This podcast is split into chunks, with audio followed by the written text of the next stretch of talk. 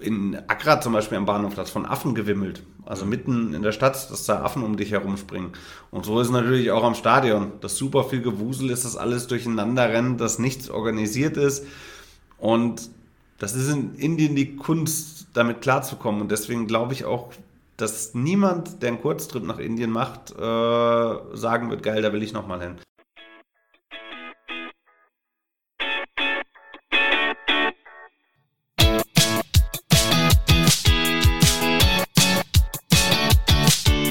Fußballgeschichte, Fankultur, Groundhopping. Football was my first love ist deine Anlaufstelle für Fußball-Audio-Inhalte, Fußball-Podcasts und Hörbücher in der Football was my first love App.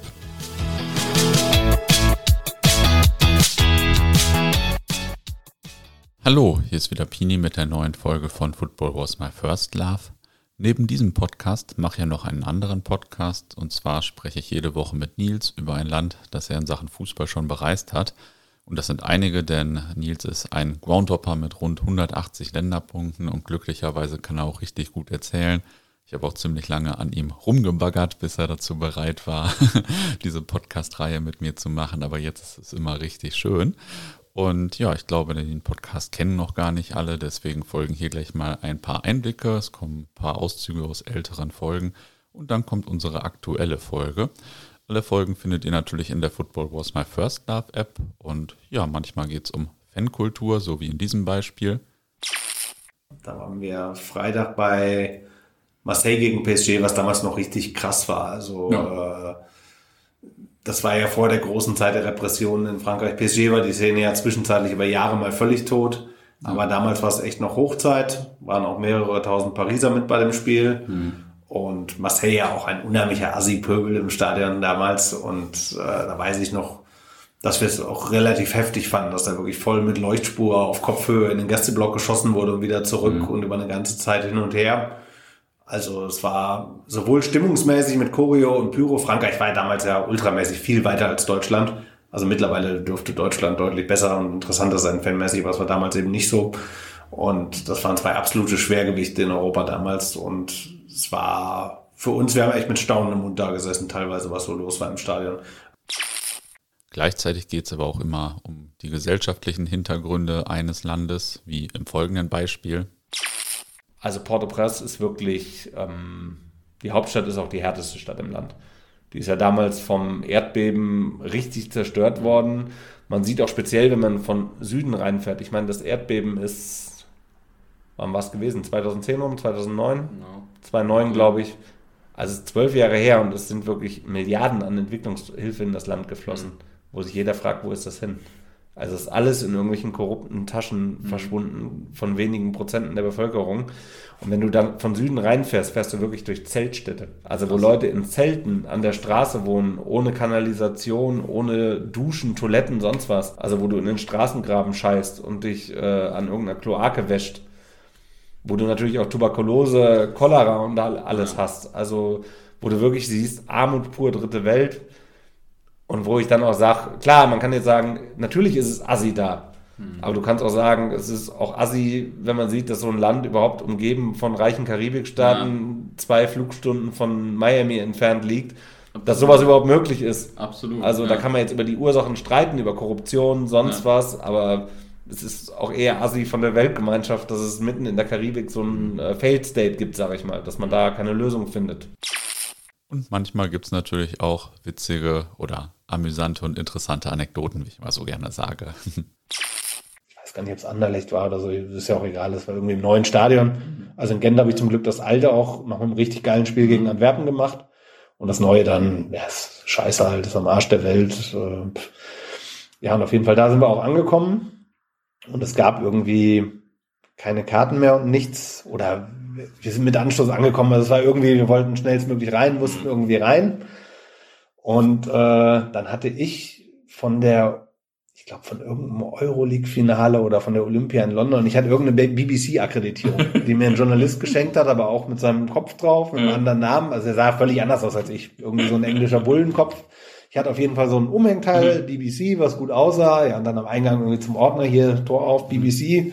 Und ja, wirkt ja auch erstmal seriös und hat der Ordner auch bereitwillig das Tor aufgemacht. Mein Kollege hatte gar nichts, der ist einfach so mit rein dann. Und äh, ja, dann haben wir uns in der ersten Halbzeit ganz normal das Spiel angeschaut. Das hätten wir auch weiter so machen sollen. Mhm.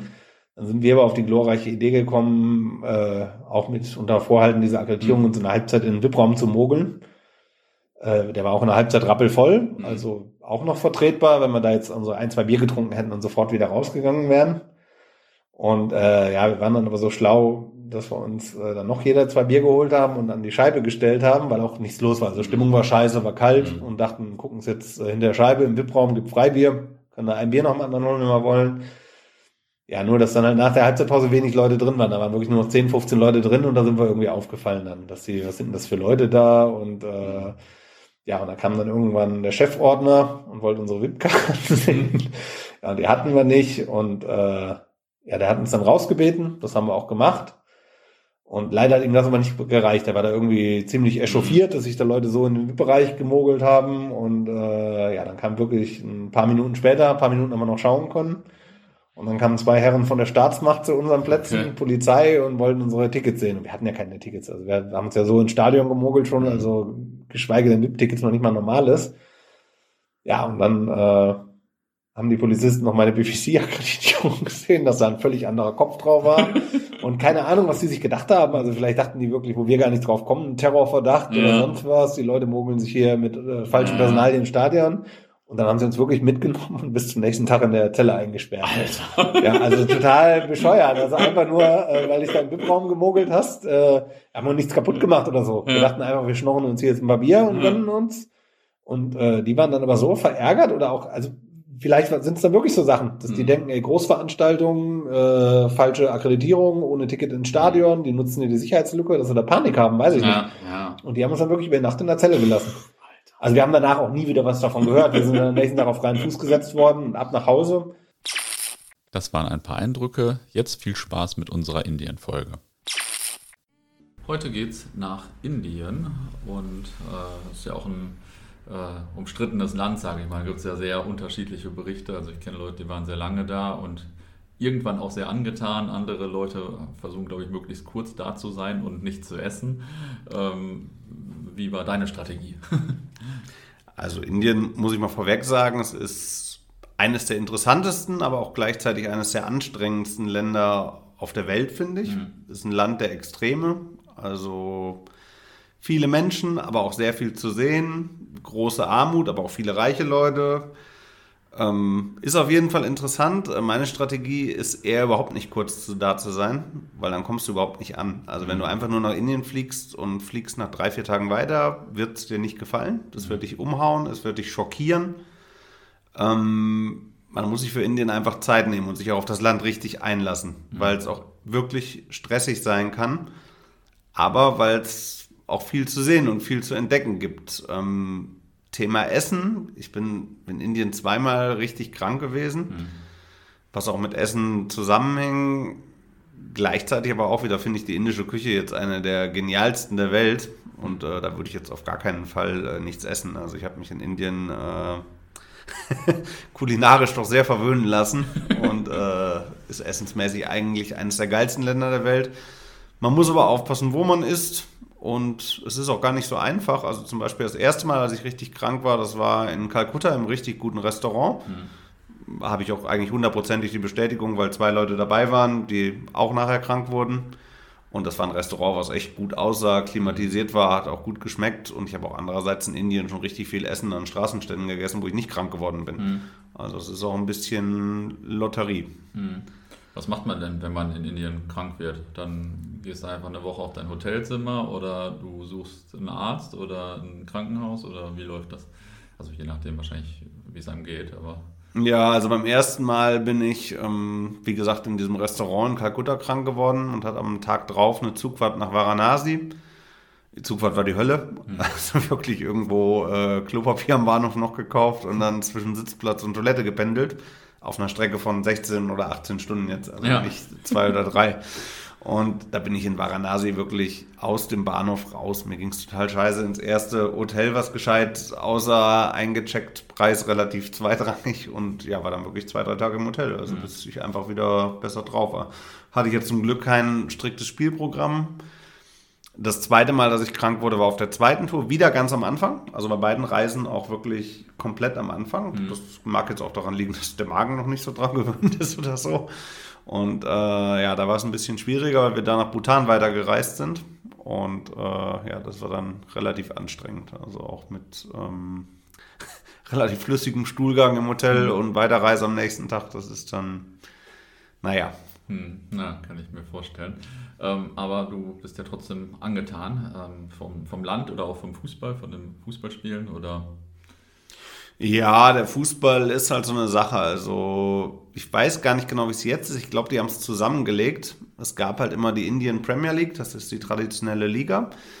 Man muss dazu sagen, dass Indien halt ein Cricketland ist. Also Fußball ist da ein absoluter Nebensport normalerweise.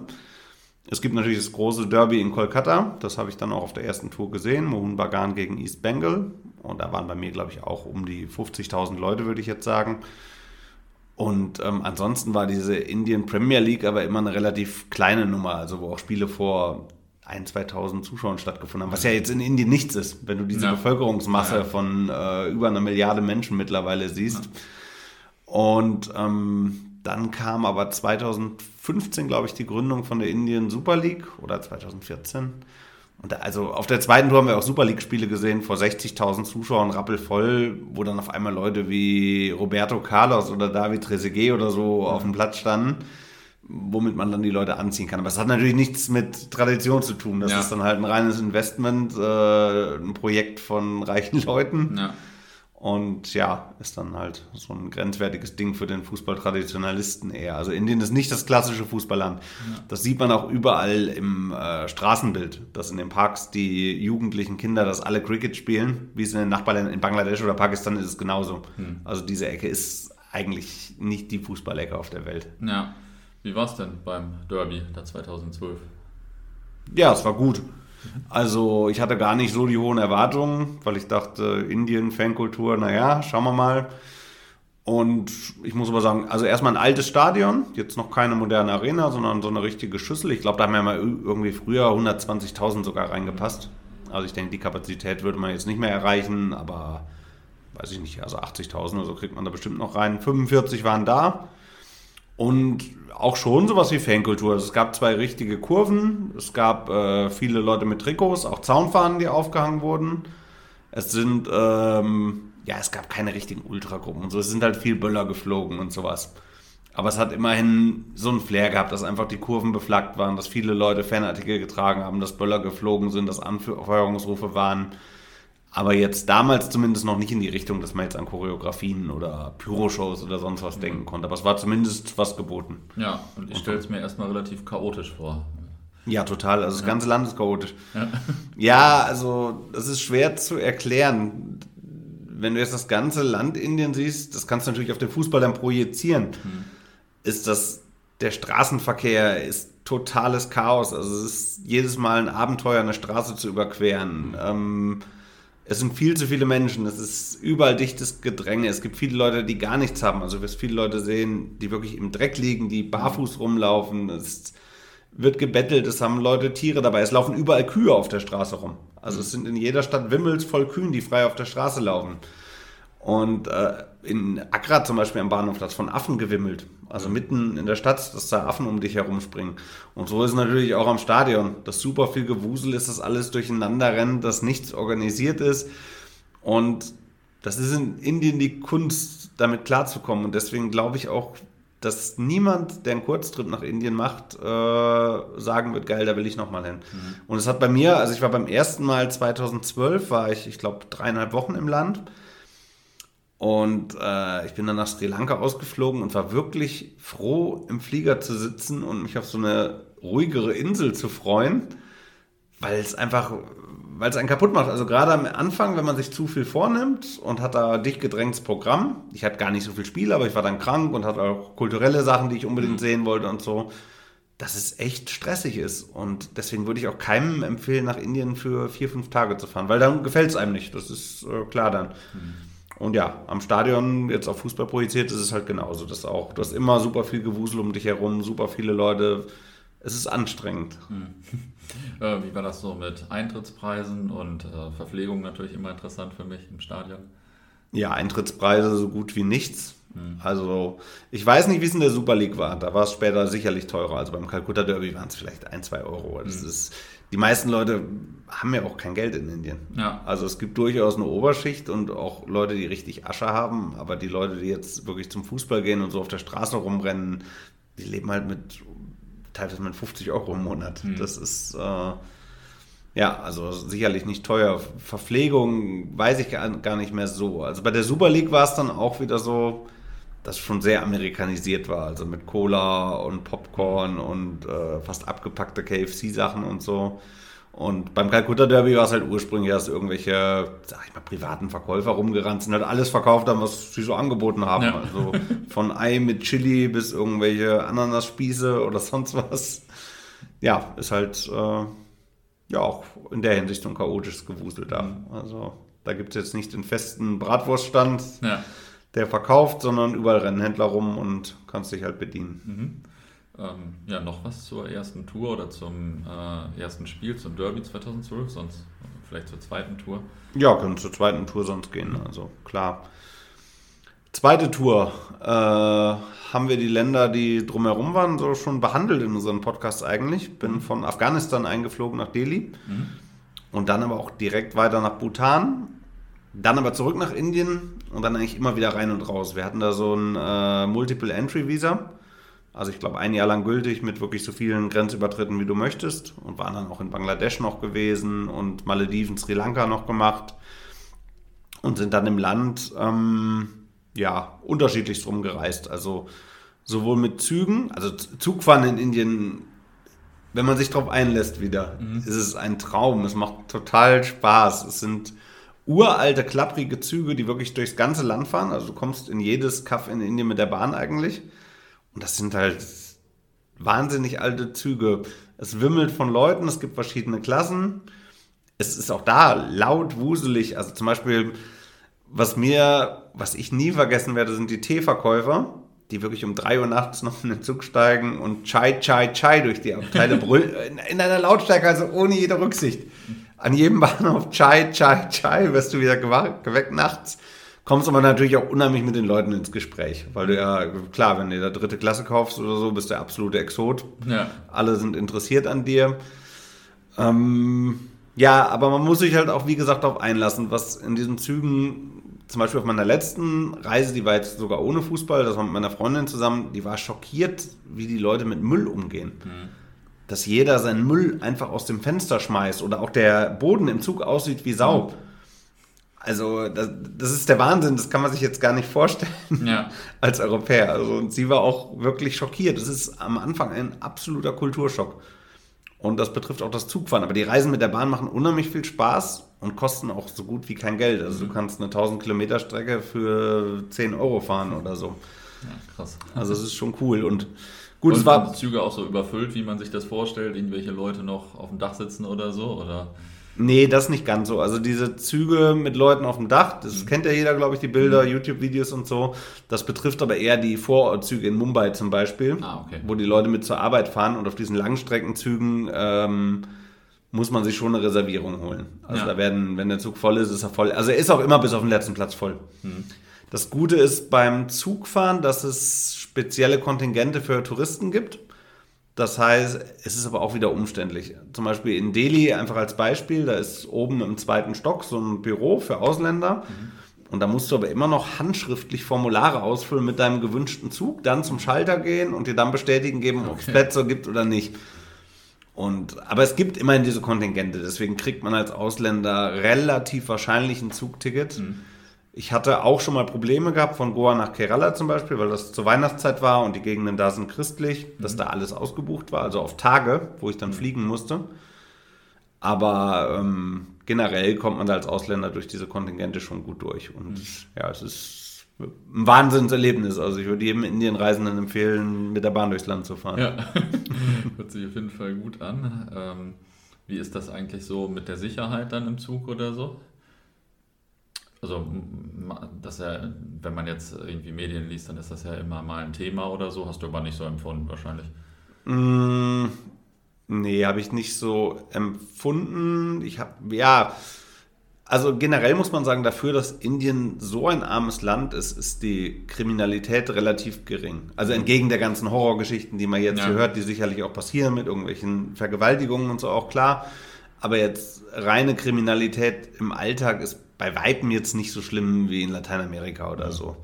Oder auch Diebstahl, das ist in Afrika mehr als in Indien zum Beispiel. Ja. Aber klar, du darfst halt trotzdem nicht vergessen, in so einem äh, dritte Klasse Waggon, Großraum, wo wirklich 200 Leute sind, von denen 100 wirklich im Monat 50 Euro zur Verfügung haben, da lasse ich meinen Rucksack jetzt nicht unbeaufsichtigt stehen, wenn ich auf Toilette gehe oder so. Also man kriegt ja auch ein Gespür, wenn man mit Mitreisenden schon nett redet oder ja. so, ob man denen sagt, ey, guck's mal auf die Tasche oder so.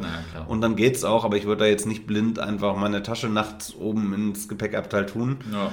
Wobei du da trotzdem in Südamerika oder so ein höheres Diebstahlrisiko hast. Mhm. Also es gibt in Indien schon so Scam-Sachen, wo du aufpassen musst. Zum Beispiel insbesondere Delhi um den Bahnhof herum.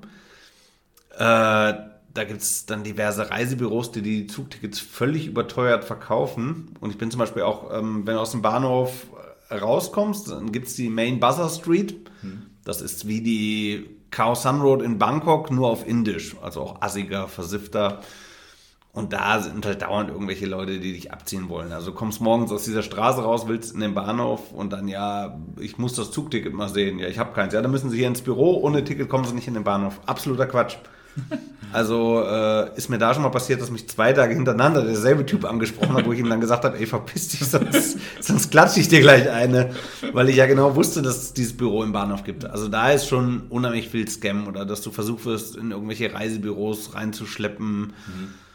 Äh, mit Rikscha-Fahrern, auch an irgendwelchen Essensständen teilweise. Das kommt echt auf die Gegend an. Also Delhi Bahnhofsviertel finde ich zum Beispiel total unsympathisch, weil du mhm. als Ausländer da halt wirklich versuchen sie dir überall Geld abzuziehen. Es sind ja meist kleine Beträge. Also, dass du dann für deinen gepressten O-Saft äh, 80 Cent statt 10 Cent bezahlen mhm. sollst. Aber es ärgert mich ja trotzdem. Also, ich will ja nicht wie ein Blöder durch die Gegend laufen und abkassiert ja. werden an jeder Ecke. Ja. Aber jetzt Kriminalität, also insbesondere so Gewaltkriminalität und so, hätte ich persönlich in Indien ja. jetzt überhaupt keine Angst. Wobei ich also speziell von Frauen, die da jetzt unterwegs waren, so Backpackerinnen, mit denen mhm. man mal gesprochen hat und so auch schon so krasse Erlebnisse aus dem Zug gehört habe. Also mhm. mal eine so eine Blondine, die uns erzählt hat, sie wäre dann nachts wach geworden, hat geschlafen in so einem Großraumliegewagen und hat nachts die Augen aufgemacht und um sie herum hätten irgendwie wirklich acht Männer gestanden oder so, die sie einfach nur angegafft hätten, mhm. während sie da schlief. Also sowas ist natürlich schon ein bisschen angsteinflößend, ja. aber naja. Also als alleinreisender Mann habe ich jetzt in Indien eigentlich wenig Bedenken. Ja. Bis auf kleinen Taschendiebstahl oder so vielleicht ja. passieren kann. Und was haben die Inder so erzählt, mit denen du ins Gespräch kamst? Wie meinst du? Ja, was haben die so erzählt, wenn du mit denen so geschnackt hast? Die haben so von ihrem, von ihrem Leben oder Tagesablauf erzählt oder was die, die Inder, mit denen du so in Kontakt kamst? Ja, klar, wobei es dann natürlich ganz unterschiedliche Leute gibt. Mhm. Also Indien ist halt ein extremes Land der Gegensätze. Du hast wirklich Leute, die einfach nur betteln oder die was verkaufen wollen. Also auch wirklich Analphabeten, wo du merkst, mit denen kannst du fast gar nichts reden. Mhm. Und du hast dann auch wirklich Ärzte oder so im Zug. Mhm. Also die, die sich über, irgendwie über äh, erkundigen, wie jetzt äh, die Griechenland-Politik in der EU aussieht. Also ja. sowas wirst du da auch gefragt im Zug. Und genauso wirst du dann von irgendwelchen Leuten angesprochen, die dich nur angrinsen und sagen Germany good und äh, wahrscheinlich kaum lesen und schreiben können. Ja. Es ist halt, dir begegnet alles dort. Das ist, aber es ist generell auch anstrengend. Also hm. der Inder an sich, ohne Stereotype aufgreifen zu wollen, kann schon anstrengend sein. Also auch wenig Rücksicht oder Gespür für Privatsphäre, wenn du deine Ruhe haben willst. Hm. Dass immer weiter gesprochen wird und sonst was. Also es ist ein spezielles Land. wie waren denn die Spiele auf der zweiten Tour? Ja, die Spiele, wie waren sie? Also die Zuschauerzahlen waren ziemlich hoch, waren eigentlich überall, ich sage, ja gut, Pune zum Beispiel ein kleines Stadion jetzt. Ist aber auch wieder Pune ganz anders als zum Beispiel Mumbai oder Delhi. Eine viel ruhigere Stadt, auch im Stadion. Die Leute irgendwie alle kultivierter, sag ich mal, und weniger Dreck. Bei den großen Spielen Mumbai, Delhi, Chennai waren schon immer mindestens 20.000, so würde ich sagen. Und es gab dann auch so Sachen wie Kerala Blasters, das ist ein Verein aus Kochi in Kerala, ganz im Süden. Da waren auf einmal 65.000 Leute, also restlos ausverkauft. Mhm. Und auch richtig Stimmung und so, wo man jetzt nie mit rechnen würde. Und ja, es ist natürlich auch krass dann zu überlegen, wo kommen die ganzen Leute jetzt alle her? Also wo es diese Liga bis vor einem Jahr noch nicht gab, Ja. äh, wurde ja Indian Premier League vor 2000 Zuschauern gespielt und jetzt auf einmal hast du 60.000 Leute im Stadion. Was ist natürlich, war natürlich dann skurril. Ich weiß noch in Delhi damals äh, kommen wir ins Stadion und auf einmal steht Roberto Carlos auf dem Platz mit 41. Also äh, Ja, ich habe gerade schon gedacht, wie alt muss der Typ denn da gewesen sein? ich glaube 41. Also Wahnsinn, dass Ja. er da Roberto das war 2015. Ja. Und er war, glaube ich, so ein 94er Star oder 98, 2002 Ja, die letzte 98 WM vielleicht. Also, und surreal. Oder ich glaube, Marc Overmars und David Trezeguet und so haben wir da spielen sehen. Also schon, wo du denkst, äh, ja, eine Zirkusveranstaltung irgendwie Ja. auch. Aber kommt an, also damit, das zieht dann halt bei den Leuten da. Wenn du denen die Stars präsentierst, dann gehen sie auch zum Fußball. Und haben dann diese neuen Vereine ähm, oder diese neue Liga, haben die auch so eine Form von Fankultur oder ist das dann, wie, wie du sagtest, sehr amerikanisch und also ohne jetzt traditionelle Fußballfans, sage ich mal. Ja, schon, weil es ja gar nicht wachsen konnte. Also ich sag mal, wenn ein Verein wie Kerala Blasters 2014 gegründet wird und hat 2015 65.000 Zuschauer, da kann ja nichts wachsen an Fankultur. Es Ja, ich wundere mich dann aber immer, wie schnell es dann trotzdem, äh, zum Beispiel bei einem Verein in Leipzig oder so, wie, wie schnell es dann so eine Art Fanszene gibt oder so, was so, ja, mich selbst dann immer wundert. Ja, sowas gibt's schon. Das ist aber vielleicht auch der eigene Blick. Also, dass es schon sowas gibt wie eine Fanszene. Also in Kerala zum Beispiel war auch schon Stimmung im Stadion und alles. Aber man selber nimmt es halt irgendwie nicht so Ja. für ernst. Also wenn ich jetzt den Leipziger Block sehe, irgendwie kann die Leute halt nicht für ernst nehmen. Die können noch so Stimmung Ja. machen. Das ist, weiß ich nicht. Ja. ja, kann ich nachvollziehen. Wie viele Spiele hast du gesehen auf der zweiten Tour? Gute Frage, ich habe jetzt nicht gezählt. Acht, neun Stück. Also ich habe auf jeden Fall die Liga komplettiert. Das war damals eine, ich glaube, Achterliga. Und die hatte ich alle gemacht. Und ich war aber noch in Zungenbrecher Trivandrum, ganz im äh, Süden. Und da hat der SAF Cup, also das ist der Cup da Indien und Nachbarländer, südasiatische Fußballmeisterschaft, stattgefunden. Und da habe ich ja noch die Nationalmannschaft gesehen, wo wiederum nur 10.000 waren. Also jetzt als Beispiel diese Super League mit den Ja. Stars kommen auf einmal 60.000 bei stinknormalen Ligaspielen. Und wenn dann eine Nationalmannschaft beim Turnier im eigenen Land spielt, sind auf einmal nur 10.000 da, weil es einfach nicht zieht. Also, weiß nicht, es gibt ja auch keine Superstars im Fußball aus Indien. Das ist, Ja. ist eigentlich kein Fußballland. Ja. Und der beliebteste Verein im Land ist wahrscheinlich Manchester United oder so. Oder Liverpool. Oder Ja, wahrscheinlich. Also klar, wenn sie Fußball mögen, dann sind das englische Clubs. Das ist ganz klar. Also alles andere ist ja auch austauschbar. Du weißt jetzt zwar, es kommen bei irgendeinem Verein in Mumbai 40.000, aber wenn der Verein aufgelöst wird oder wird transferiert, ey, wir spielen nächstes Jahr in, äh, keine Ahnung, Bangalore, gibt es ja keine Proteste oder so und sagen die Ja. Leute, ja schade, die Möglichkeit der Freizeitgestaltung entfällt jetzt halt. War eine schöne Zeit, aber es ist ja keine Ja. richtige. Identifikation mit den Clubs. Woher soll sie auch kommen? Also, Ja, klar. klar. Und äh, hat, hat dir irgendein Spiel besonders gut gefallen oder irgendein Ground vielleicht oder so?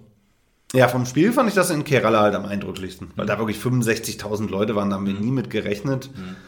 Ähm, sonst auf der ersten Tour natürlich Calcutta Derby, weil es ja auch eine große Tradition hat, Ja. weil es ja eigentlich das einzige ernstzunehmende traditionelle Fußballspiel im Land ist. Das waren so die Spiele, die ich am besten fand. Die Grounds waren eigentlich alle groß, aber ist mir jetzt keiner als besonders herausstechend in Erinnerung. Es waren eher große Schüsseln. Also Mumbai oder Delhi zum Beispiel auch Cricket-Stadion, traditionelle. Ja, also, dass ich da jetzt einen Lieblingsground habe, wo ich sagen würde, ey, der kommt aber ganz hoch in meine Wertung weltweit oder so, das habe ich eigentlich überhaupt nicht in Indien. Wie ist das jetzt, wenn ich einen Monat Zeit habe und nach Indien fahren möchte? Dann sehe ich zu, dass ich das Kalkutta, Derby mitnehme. Und ähm, was nehme ich sonst mit? Also fußballmäßig, touristisch, was muss ich mir angucken?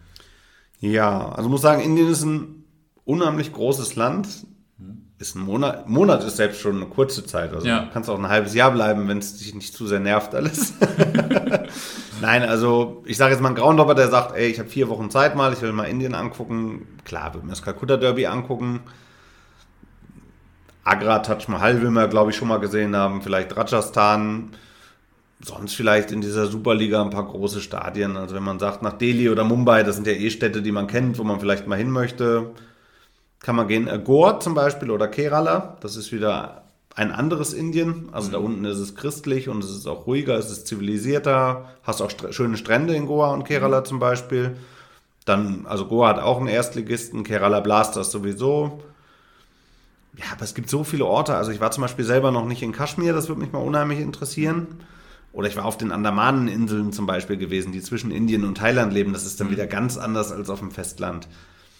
Also es ist schwierig, das auf einen Monat einzugrenzen. Da muss man sich echt mit dem Land beschäftigen und sagen, hey, was interessiert mich? Weil es halt, äh, es ist riesengroß. Es wird ja der Subkontinent genannt Ja. und es ist Ja, auch ja. irgendwie so. Das ist äh, schwer einzuordnen alles. Also ich sag mal, wenn man auf Indien keinen Bock hat und will nur den Länderpunkt machen, muss man es kurz machen, aber dann wird es einem auch nicht gefallen, weil du erstmal, das ist ein Land, da musst du ankommen, da musst du reinkommen. Oder man kann auch, also es ist ja Open End, kannst auch ein Jahr nach Indien fahren. Ist So viel zu sehen da, ist ja unendlich fast. Fährst du denn noch mal hin? Ja, auf jeden Fall. Also, weil ich in Kaschmir allein noch nicht war. Ähm, ich wollte, habe noch keinen Tiger in freier Wildbahn gesehen. Das ist in Indien auch so die größte Chance. Waren wir letztes Mal im Panna Nationalpark auch gewesen, aber da haben wir leider kein Glück gehabt. Ja, und auch sonst, also da gibt es schon noch ein paar Regionen, wo man hin kann. Also ich denke, irgendwann definitiv nochmal Indien. Sicherlich jetzt nicht weit oben auf der Speisekarte. Jetzt, glaube ich, dreimal da und jeweils auch länger. Aber irgendwann wird es nochmal ein Indian Revival geben bei mir. Ja, ich hoffe, ihr hattet viel Spaß mit Nils und wer jetzt von Nils gar nicht genug bekommt und von der Fußball-Weltreise, der findet den Podcast Fußball-Weltreise in unserer App und zwar mittlerweile schon so um die 50 Folgen. Am kommenden Donnerstag geht es mit Indonesien weiter. Das hat auch wieder richtig Spaß gemacht. Dann kommen noch einige andere spannende Länder danach. Dann kommt irgendwann Italien, mein Favoritenland natürlich. Also ich kann das reinhören, nur empfehlen.